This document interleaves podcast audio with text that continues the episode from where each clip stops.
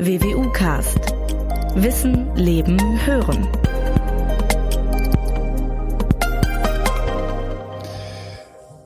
WWU Podcast. Hallo, meine sehr verehrten Damen und Herren, liebe Hörerinnen und Hörer. Wir freuen uns, dass Sie wieder eingeschaltet haben. Wir haben heute einen Gast zum Thema Klima, Klimawandel. Ich freue mich sehr, dass wir begrüßen können Sabine Schlacke. Sie ist seit 2013 Professorin für öffentliches Recht, insbesondere öffentliches Baurecht, Umwelt- und Planungsrecht an der Uni Münster.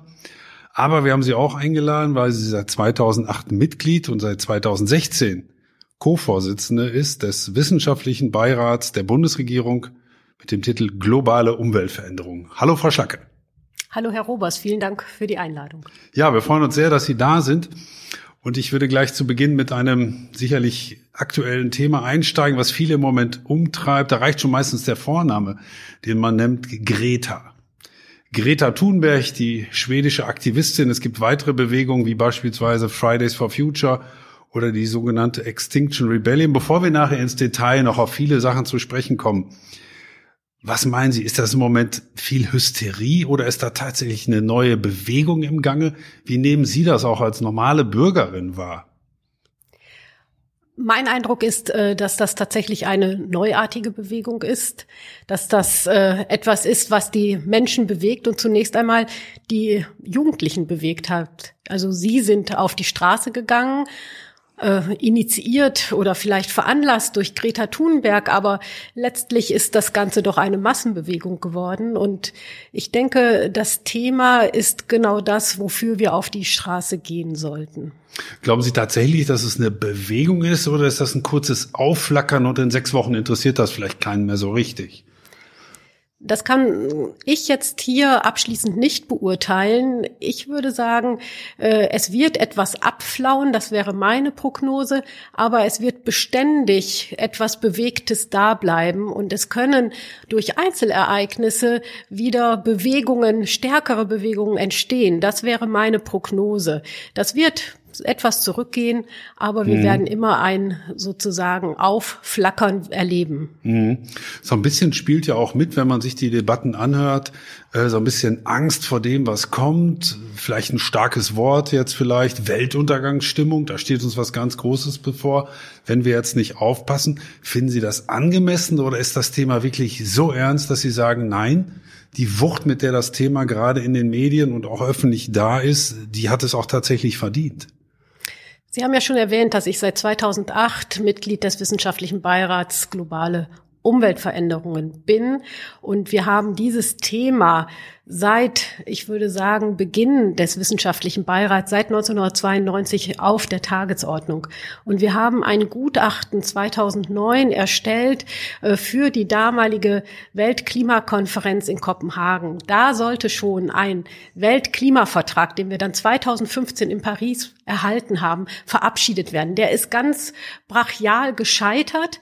Und wir haben damals schon gesagt, wenn wir uns anschauen, die Klimabudgets, die im Grunde jede jedes Land, wenn wir das an Pro-Kopf-Einwohnerzahlen herunterbrechen, äh, noch zur Verfügung hat, damit die zwei Grad Celsius Leitplanke nicht überschritten wird an globaler Erwärmung, dass wir dann im Grunde im Jahre 2025 für Deutschland konstatieren müssen, dass das Klimabudget aufgebraucht ist. Mhm. Also wir haben schon da gesagt, der Peak, also der, das Jahr, wo wir die große Kehrtwende durchführen müssen, ist 2015. Das haben wir jetzt immer so peu à peu verlängert, aber ähm, das äh, brennt uns seit ähm, über einem Jahrzehnt. Das heißt, die Jugendlichen und all diejenigen, die im Moment auf der Straße stehen und ihrem Protestausdruck verleihen, die haben schon recht. Wir haben schon viel Zeit verloren. Es ist höchste Zeit, dem Ganzen jetzt ein bisschen dringlicher nachzugehen, oder? Das ist vollkommen richtig. Ich will nicht sagen, dass es fünf nach zwölf ist. Ich will mit viel Hoffnung und viel Optimismus sagen, es ist noch fünf vor zwölf. Aber sicherlich haben wir keine Minute mehr zu verschenken. Mhm. Sie beraten die Bundesregierung in Sachen Umweltveränderung. Wie nehmen Sie das seit 2008 von mir aus auch wahr? Ist das Thema mittlerweile endlich dort so angekommen, wie man sich das wirklich wünschen muss? Ich bin überzeugt davon, dass das Thema bei den politischen Entscheidungsträgern tatsächlich angekommen ist. Man kann nicht sagen, dass ähm, wir zu wenig Klimaschutzrecht haben. Äh, man kann schon sagen, die Klimaschutzziele waren bislang nicht ambitioniert genug und zum Teil und größtenteils muss man sagen auch nicht verbindlich festgesetzt. Ich glaube, da ändert sich jetzt gerade sehr viel. Aber ähm, ich muss sagen, äh, das Thema ist aktuell und selbst wenn immer wieder gesagt wird, ähm, Einige vergessen es, ich will jetzt keine Namen nennen, vergessen es zwischenzeitlich. Ich glaube, den einzelnen Personen ist das Thema sehr klar. Es schieben sich andere Themen manchmal über dieses Thema, aber das scheint jetzt nicht mehr der Fall zu sein. Woran liegt das jetzt? Ist das tatsächlich, um da nochmal drauf zurückzukommen, Ergebnis dieser Bewegungen, die im Moment weltweit tatsächlich kursieren? Oder hat es vorher jetzt auch schon gegriffen, dass die Politik endgültig gesagt hat, wir müssen jetzt was tun?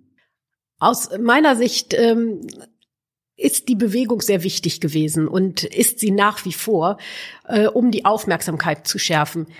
Wenn Sie aber mit den Menschen auf der Straße gesprochen haben, wenn Sie im Urlaub, ich sag mal in einem Skigebiet ähm, Urlaub gemacht haben und mit den Menschen gesprochen haben, dann haben die gesagt, wir merken den Klimawandel. Wir merken, dass es nicht nur Wetterveränderungen, die punktueller Natur sind, ähm, dass wir die erfahren, sondern dass es äh, dauerhafte, ähm, im Grunde dauerhafte Entwicklungen sind, die wir erfahren. Zum Beispiel, dass der Winter immer stärker, immer später ähm, eintritt, dass mhm. Oft gibt's ja gar keinen richtigen Winter mehr. Ne? Wir haben keinen Winter mehr. Das bedeutet ja auch, waren sehr große ökonomische Konsequenzen, die daran geknüpft sind. Also von daher glaube ich, diese Bewegung hat äh, den richtigen Zeitpunkt sicherlich äh, genommen. Man hätte auch schon früher eine solche Bewegung erwarten können. Aber das Bewusstsein in der Zivilgesellschaft ist, glaube ich, da und wird jetzt gestärkt und unterstützt von dieser Bewegung. Denn man fragt sich ja, ist die Politik gerade im Moment Treiber dieser Entwicklung für mehr Klimaschutz? Oder ist die Politik mittlerweile schon Getriebene von den Bewegungen? Sie kann gar nicht mehr anders, als sich jetzt dem zu fügen, was gerade auf der Straße gefordert wird. Ja, Politik ist, würde ich sagen, beides, Getrieben und Treiber. Das hängt immer auch äh, von der ähm, Partei ab und von dem Parteiprogramm. Mittlerweile, und das freut mich ungemein, ähm, sind sich aber, glaube ich, alle Parteien parteiübergreifend im Klaren darüber, dass hier noch viel, viel ambitionierter gehandelt werden muss und die Maßnahmen sehr viel effektiver ausgestaltet werden müssen. Mhm. Sowohl auf der nationalen Ebene als auch auf der europäischen und erst recht auf der internationalen Ebene. Denn eigentlich müssen wir dort das Problem lösen. Mhm. Da kommen wir gleich noch drauf äh, zu sprechen, Frau Schlacke ähm, ein aktuelles Thema, was in den letzten Wochen und Monaten sehr heiß diskutiert wurde, war das sogenannte Klimapaket der Bundesregierung. Ähm, ich habe mal nachgeschaut, die einen sprechen von einem Totalversagen und die mhm. anderen von einem großen Wurf. Was ist Ihre Einstellung? Was ist Ihr Urteil über das Klimapaket? Mein Urteil ist differenzierter Natur. Ich würde sagen, es ist auf jeden Fall ein erheblicher Schritt in die richtige Richtung. Wir werden in diesem Klimapaket erstmalig durch ein Klimaschutzgesetz die Klimaziele, die wir erreichen wollen, auf Bundesebene verbindlich festlegen.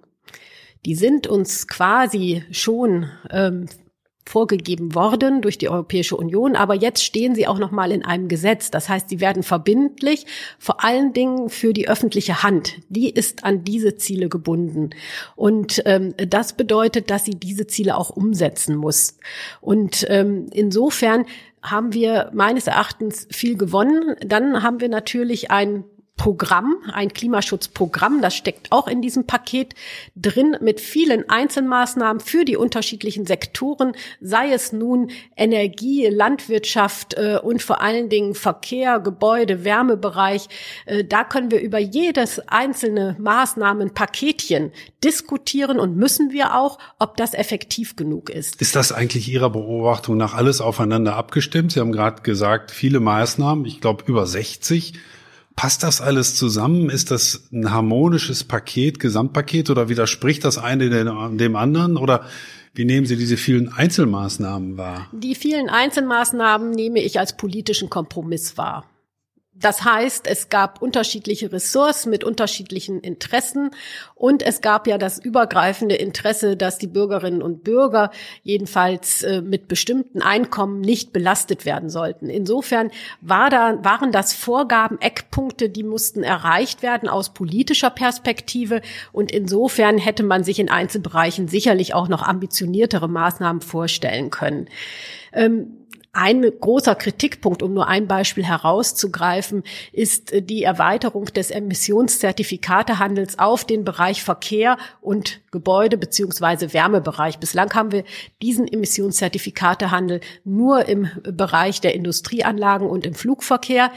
Die Ausweitung ist jetzt so eine Art neues Instrument, eine Mixtur aus Festpreis und Zertifikatehandel geworden, dieses Instrument in dieser Fasson haben wir noch gar nicht erprobt. Wir wissen gar nicht, ob das so gut funktioniert. Mhm. Und die Hauptkritik geht dahin, dass der Festpreis, der bis 2025 erstmal pro Zertifikat, pro Tonne CO2 festgelegt wird, ähm, dass der zu niedrig ist. Und ja, die einen sprechen von 10 Euro, die anderen sagen 140 hätten sein müssen. Ja, da ist eine große Spannbreite. Ähm, soweit wie ich die vor allen Dingen ökonomische Literatur dazu wahrnehme, muss man sagen, irgendwo in der Mitte hätte hätte es sein müssen. Das heißt bei 60 bis 70 Euro pro Tonne CO2.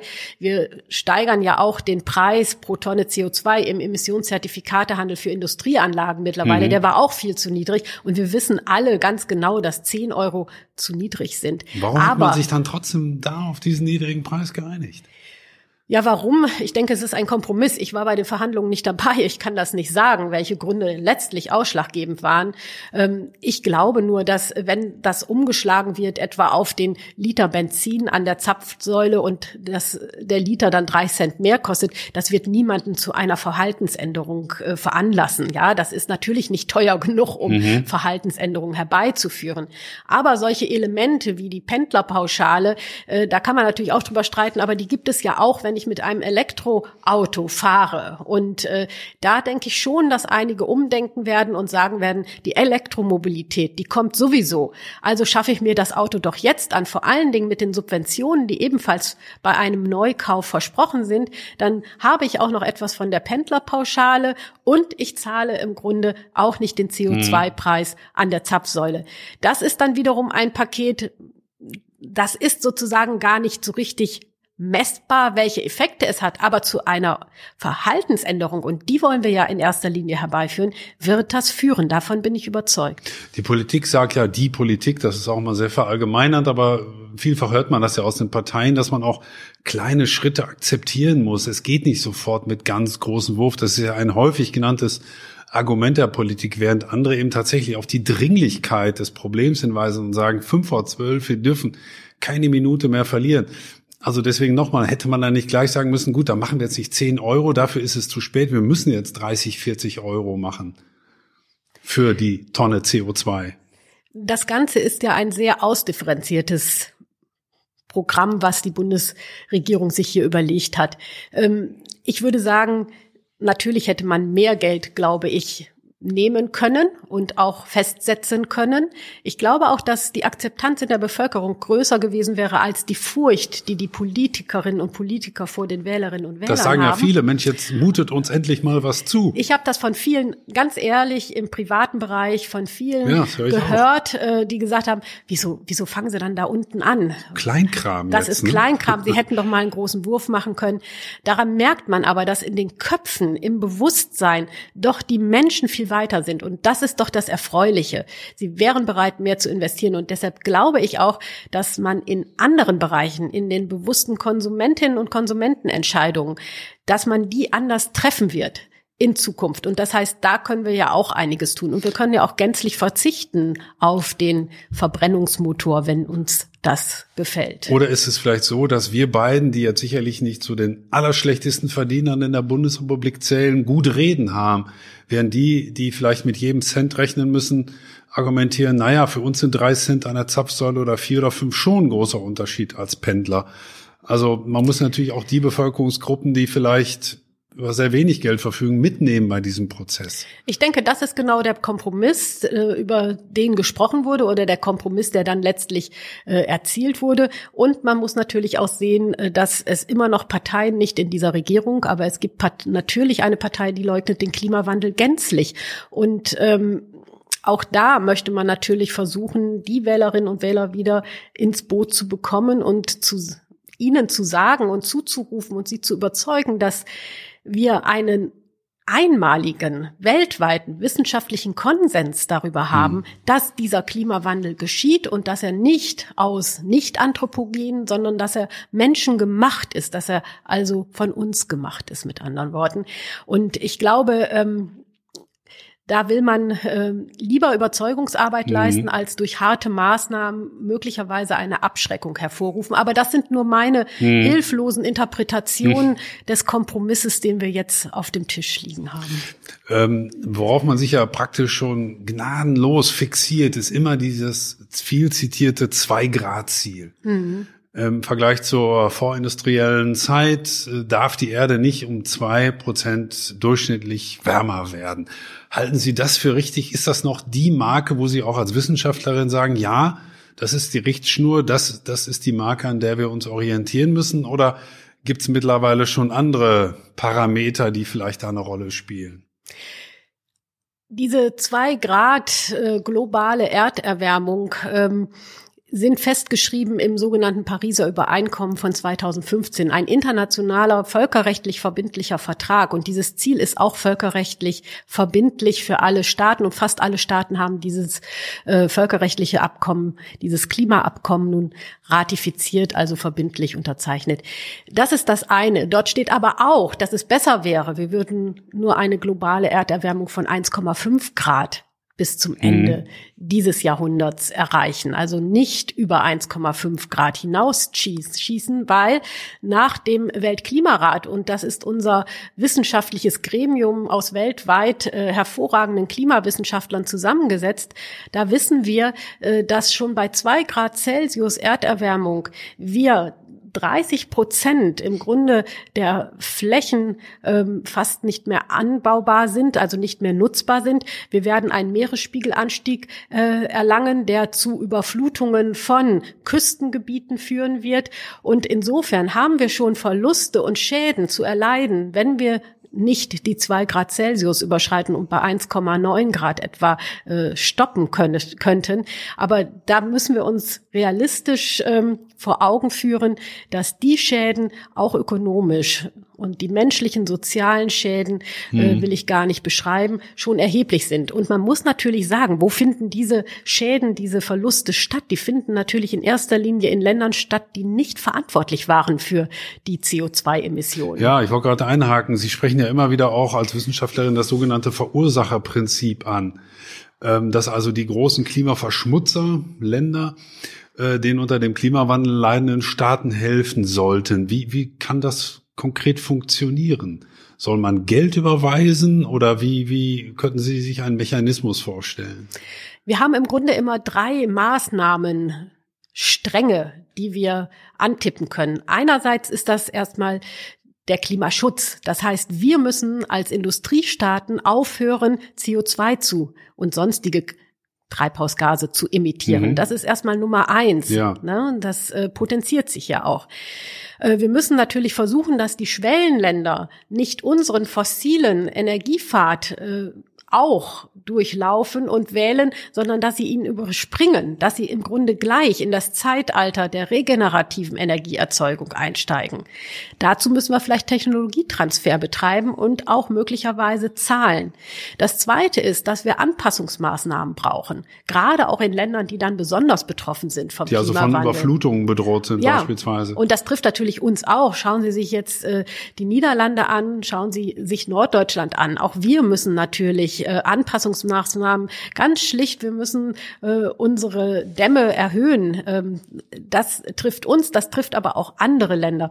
Und das Dritte ist, wir merken schon jetzt, wir haben Schäden und Verluste. Und dafür müssen wir zahlen. Das meint Verursacherprinzip. Das heißt, wir haben ja einen Green Climate Fund, wo auch solche Anpassungen und auch Schäden und Verluste möglicherweise finanziert werden könnten. Ich sage könnten, weil diese dritte Säule, die ist bislang völkerrechtlich noch völlig unausgereift. Sie ist noch nicht konkretisiert. Es gibt keinen äh, Fonds, wo jetzt die Industriestaaten sagen, aus unserer Verursachungsbeitrag heraus zahlen wir dort ein, damit in den Ländern dann Aufbaumaßnahmen wieder stattfinden. Ich stelle mir das auch relativ kompliziert vor als Laie, dass man sagt, okay, wir gründen jetzt einen Fonds und jetzt verteilen wir mal anteilmäßig die an die, die Einzahlungen. Die USA müssten so viel, China so viel, Deutschland so viel. Wer will das ausrechnen? Wer will da tatsächlich für sorgen, dass das Geld auch eingetrieben wird? Das stelle ich mir vergleichsweise kompliziert vor. Das ist vergleichsweise äh, kompliziert. Wir haben einen so, äh, solch einen Fonds, über den seit über zehn Jahren auf den internationalen Klimakonferenzen diskutiert wird. Das ist der sogenannte Anpassungsfonds, also wo es um Anpassungsmaßnahmen, die Finanzierung von Anpassungsmaßnahmen geht. Und ähm, da merken Sie schon, der ist noch nicht geschlossen, weil man a nicht weiß, nach welchen Kriterien die eingezahlten Gelder zu vergeben sind und wer wie viel zahlen soll. Das ist jetzt auf gutem Wege, aber wir rechnen noch mit ein, zwei, drei Jahren Diskussion. Hm. Und äh, Sie merken, wenn es ums Geld geht, auch auf internationaler Ebene, dann wird es schwierig. Ja. Was äh, kommen wir zum Zwei-Grad-Ziel zurück, äh, Frau Schlacke? Ähm, apropos zwei, Deutschland trägt, ich hoffe, das stimmt, etwa zwei Prozent zu den globalen Emissionen bei, also ein vergleichsweise geringen Anteil, geringer Anteil. Gleichwohl ist in Deutschland die Diskussion besonders virulent und besonders heftig. Sind unsere Anstrengungen, die wir hier in Deutschland begehen, dann überhaupt lohnenswert, wenn man sagen muss, eine 98 Prozent finden ganz woanders statt. Wir müssten viel intensiver über China, die USA, Russland und andere Staaten reden. Oder sind wir gut beraten, als Deutschland Vorreiter zu sein, gutes Beispiel vielleicht zu geben? Meine Antwort auf diese Frage, die schwierig ist, ist immer, wir müssen mit China als Schwellenland, wir müssen mit Russland sprechen, wir müssen mit den USA sprechen.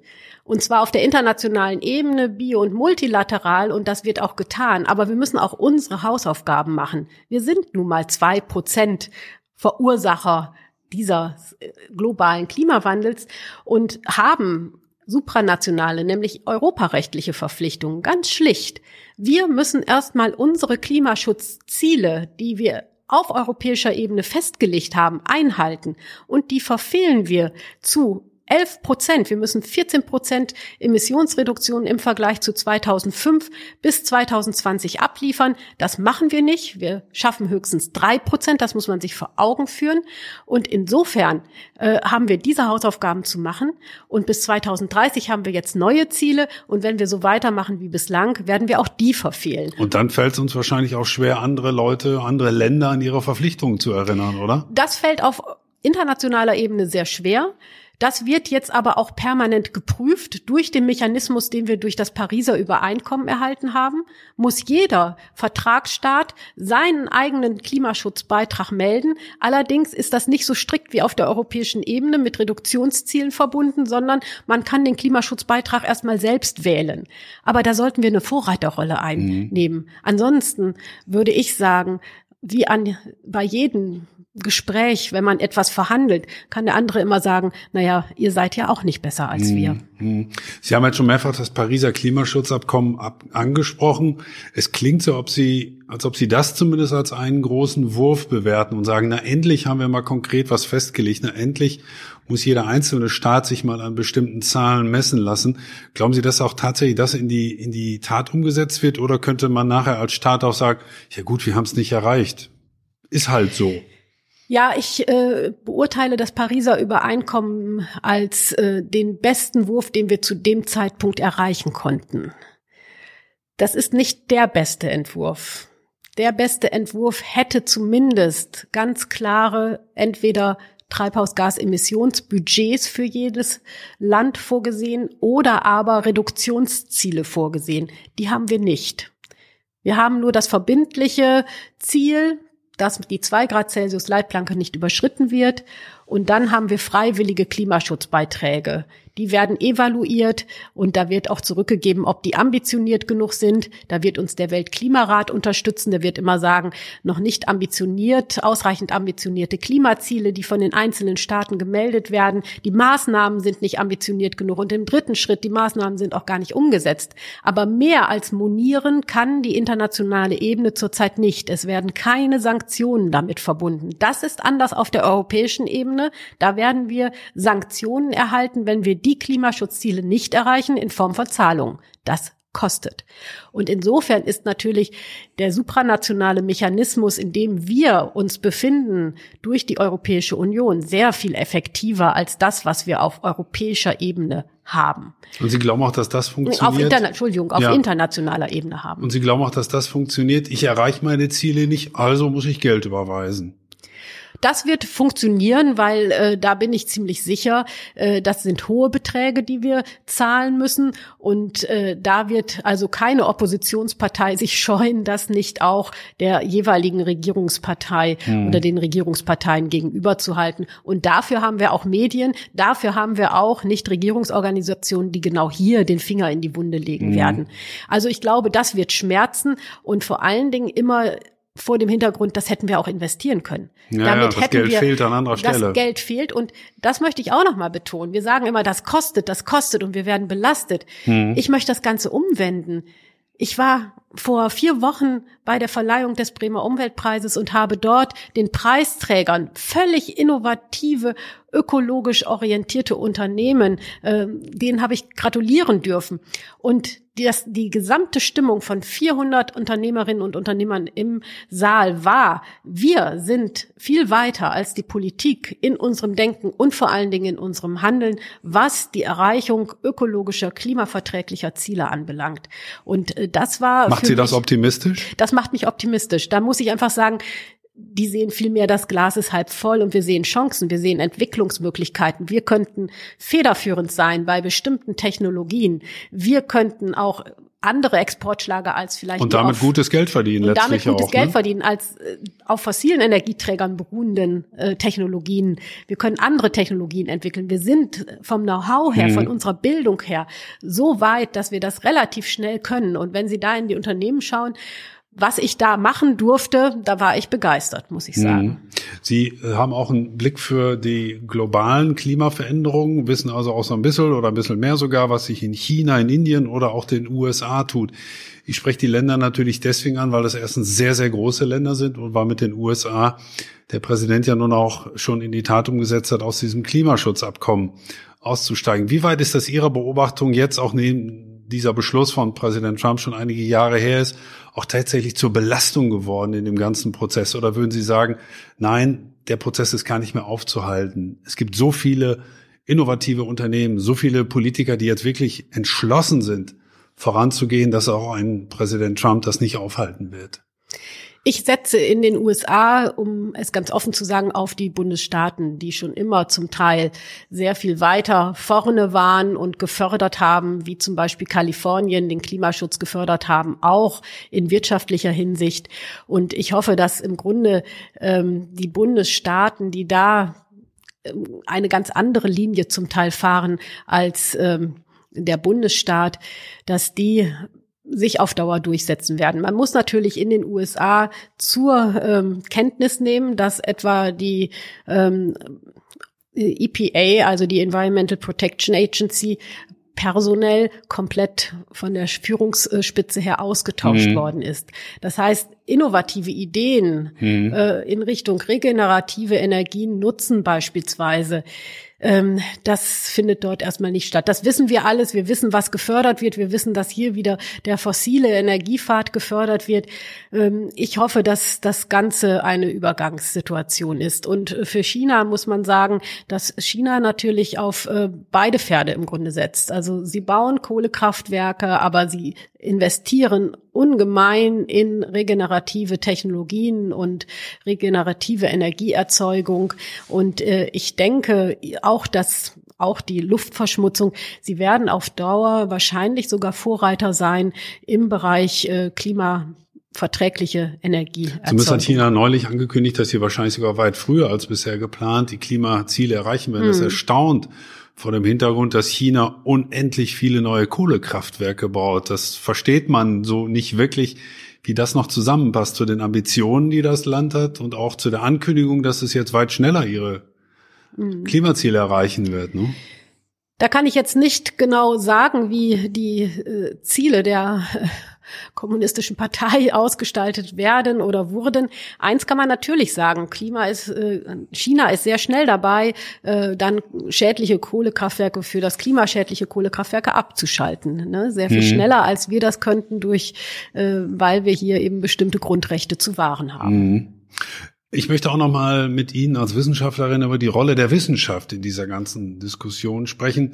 Die Wissenschaft liefert ja nun, das ist auch ihre Aufgabe logischerweise, eine Unmenge an Daten, Fakten und Beurteilungen zu diesem Phänomen des Klimawandels. Ist das nicht auch gleichzeitig ein Teil des Problems, dass es so unendlich viele Zahlen, Daten, Fakten gibt und man manchmal gar nicht mehr weiß, was stimmt jetzt, wo sind die Veränderungen, was ist ernst zu nehmen, was ist alt, was ist neu?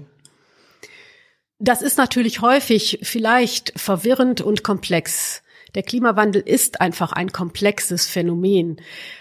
Ich würde sagen, ohne die Klimawissenschaften, die schon sehr, sehr lange ähm, dieses Phänomen beobachten und versuchen, wissenschaftlich zu analysieren, ohne den Weltklimarat wären wir gar nicht da, wo wir jetzt sind. Wir hätten diese Erkenntnisse nicht. Und ich habe es vorhin schon gesagt, dieser weltweite Zusammenschluss und man muss sagen Schulterschluss von Klimawissenschaftlerinnen und Wissenschaftlern, äh, die zu dem Ergebnis kommen, dass dieser Klimawandel existiert, menschengemacht ist und sogar auch zugeordnet werden kann, durch welche Emissionen möglicherweise ja, durch welche Emissionen was entsteht, mhm. ähm, das ist ähm, doch ein Beweis dafür, dass wir ohne die Wissenschaft das, die Phänomene, die wir jetzt negativ nennen, die Schäden, die Verluste, die erforderlichen Anpassungsmaßnahmen, dass wir das gar nicht zuordnen könnten, dass wir gar nicht wüssten, mhm. warum wir das jetzt hier erleben. Und ähm, wir hätten natürlich sehr viel früher, weil die Berichte sind ja schon sehr viel länger auf dem Tisch, hätten wir natürlich noch viel stärker reagieren müssen. Mhm. Auch das habe ich schon gesagt. Aber ohne, ohne Wissenschaft und trotz aller ähm, vielleicht Komplexität und Verwirrung, die dadurch auch entsteht, wären wir nicht an dem Punkt. Jetzt gibt's ja wie immer in der Wissenschaft sehr viel unterschiedliche Meinungen und auch Bewertungen. Ich habe manchmal den Eindruck, die Bürger nehmen dies nicht als den üblichen Diskurs um den bestmöglichen Weg oder um die bestmöglichen Argumente wahr, sondern in diesem Fall ist das schon so ideologisch aufge, aufgebohrt, dass das für viele Bürger ein Beleg für die Uneinigkeit unter den Wissenschaftlern ist und sagen, siehst du, das stimmt doch gar nicht, man weiß gar nicht, was jetzt stimmt. Was kann man dagegen tun? Man muss immer wieder erklären, wie Wissenschaft Wissenschaftlerinnen und Wissenschaftler arbeiten. Man hat Hypothesen, gerade in den Naturwissenschaftlern. Ich als Rechtswissenschaftlerin habe vielleicht ein etwas anderes Wissenschaftsverständnis, aber in den Naturwissenschaften habe ich eine Hypothese und die versuche ich zu belegen. Und natürlich gibt es da möglicherweise auch Gegenbelege oder Gegenbeweise, die Antithesen. dann durch mhm. Antithesen, mhm. Äh, die etwas widerlegen. Und so entwickelt sich Wissenschaft fort. Das müssen wir aushalten. Das hat aber sozusagen die Menschheit immer gut aushalten können und die Menschheit auch weitergebracht. Belastet das denn die Diskussion Ihrer Beobachtung nach? Ich habe es gerade schon gesagt oder vermute zumindest, dass das Thema Klimawandel, Klimaveränderung mittlerweile auch ideologisch befrachtet ist? Na, ich würde und nicht sagen, mehr nur allein den Wissenschaftlern überlassen wird? Es darf auch nicht nur den Wissenschaftlern überlassen werden, weil die auch nicht ganz genau sagen können, um wie viel Millimeter sich der Meeresspiegelanstieg in 2050 zeigt, mhm. zeigen wird. Mhm. Das sind alles Prognosen, das sind alles Szenarien, die auf Modellen fußen, die wir entwickeln. Und auch da gibt es natürlich unterschiedliche Szenarien, aber es gibt zumindest einen Mainstream, den man erkennen kann. Das würde ich sagen, hat die Wissenschaft zu liefern. Aber worauf wir doch achten müssen, ist, dass wir die Wissenschaft auch ordentlich rezipieren mit all ihrer Zerstrittenheit, dass wir aber sagen, im Kern gibt es Einheit und Einheitlichkeit und Einstimmigkeit in folgenden Punkten, das müssen wir doch erklären. Mhm. Und das müssen wir immer wieder auch der Zivilgesellschaft erklären und auch der Politik und den politischen Entscheidungsträgern erklären, dass man sagt, das ist Konsens.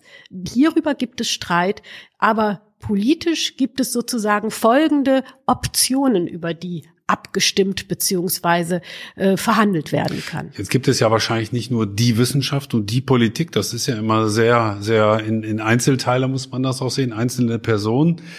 Glauben Sie, dass auch so mancher Wissenschaftler in dieser Frage politisch missionarisch unterwegs ist? Das kann immer passieren. Äh, ich erlebe generell meine Kolleginnen und Kollegen äh, als eher nüchtern und neutral.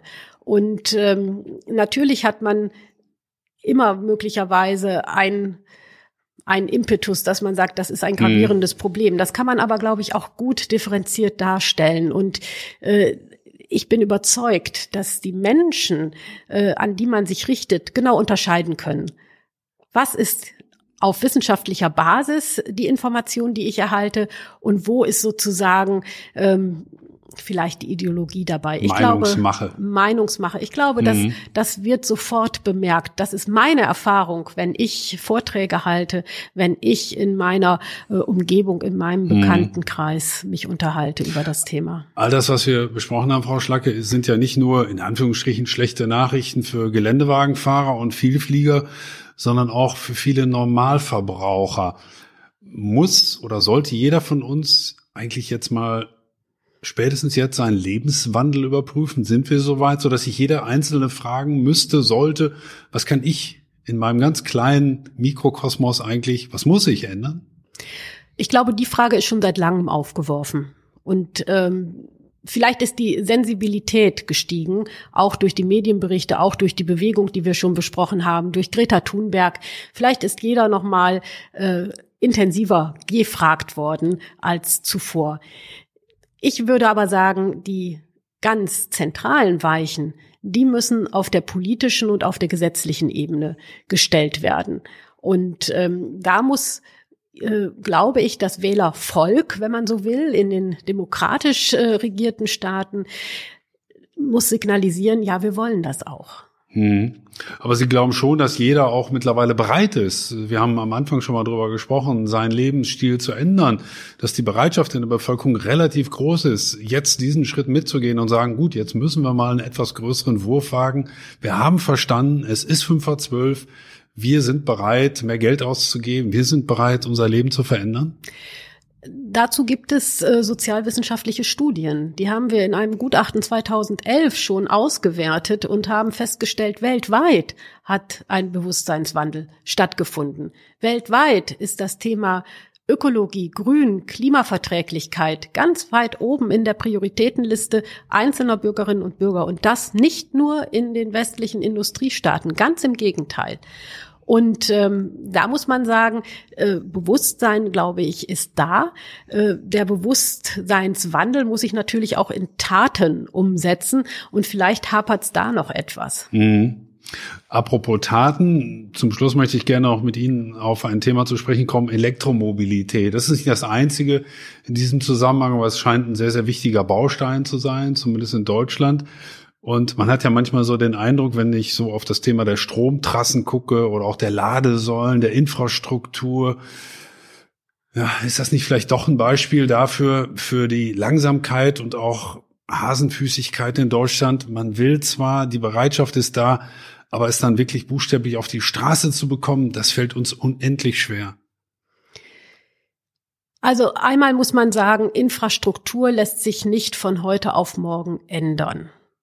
Wir haben, glaube ich, viele Jahre auch möglicherweise dominiert durch einen bestimmten Sektor unserer Wirtschaft verschlafen, so möchte ich es mal nennen, äh, diese Infrastruktur zu ändern, anzupassen für Elektromobilität oder möglicherweise anzupassen auch für Wasserstofffahrzeuge. Mhm. Da müssen wir auch mal ganz ehrlich sein. Wir haben diese Weichenstellung im Grunde noch nicht abschließend getroffen, in welche Richtung wir gehen wollen und können und sollten, weil die Technologieentwicklung immer noch sozusagen im Gange ist, hm. also fortwährt und ähm, wir haben jetzt so ein Prä der Zeit für die Elektromobilität.